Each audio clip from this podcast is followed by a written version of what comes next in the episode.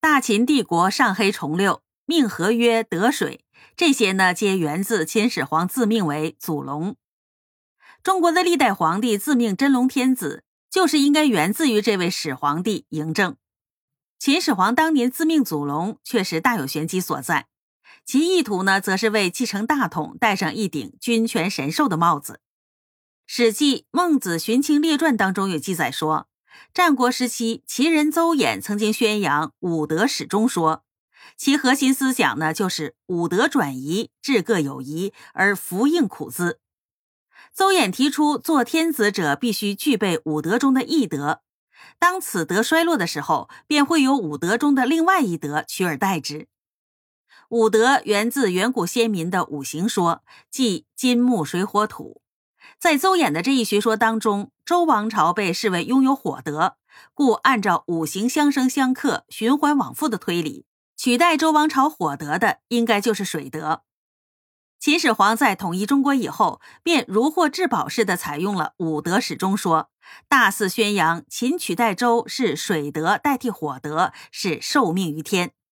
其用心无疑是为改朝换代寻找一个理论依据，使之成为秦王朝统治百姓、巩固政权的思想工具。但是，按照周衍“父应苦字”的说法，那武德间的取代还应该有福应出现，而秦一统全国的时候，却并不见特别的福应征兆。于是，便有御用的文人顺着秦始皇的意思，挖空心思的弄出了一个福应。五百年前，秦文公外出狩猎的时候，曾经获得了一条黑龙。黑龙呢，代表阴柔，象征水，说明五百年前就已经出现了福应，秦必然取代周。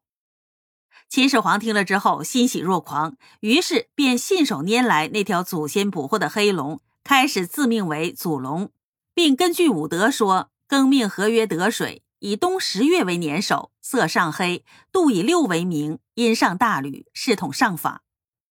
这些制度呢，明显带有黑龙五德的神秘色彩，让百姓们对秦王朝产生了一种神秘感。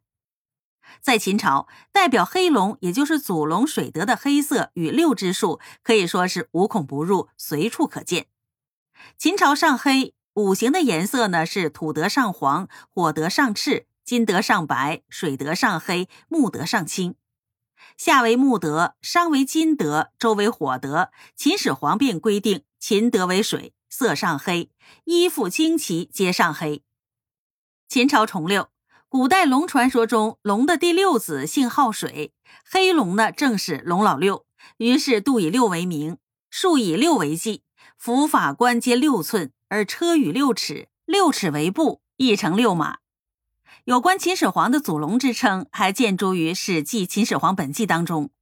秋，使者从关东夜过华阴平书道，有人持璧遮使者曰：“唯吾一号持君。”因言曰：“今年祖龙死。”然而历史的诡谲常常令人啼笑皆非。这祖龙始皇帝精心打造的水德王朝，最终的灭亡却和一场大雨灾直接相联系。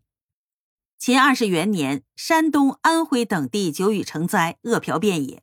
前往渔阳守边的陈胜、吴广等农民壮丁，在大泽乡遇大暴雨而无法继续行进。按照秦律，按期未到便是死罪。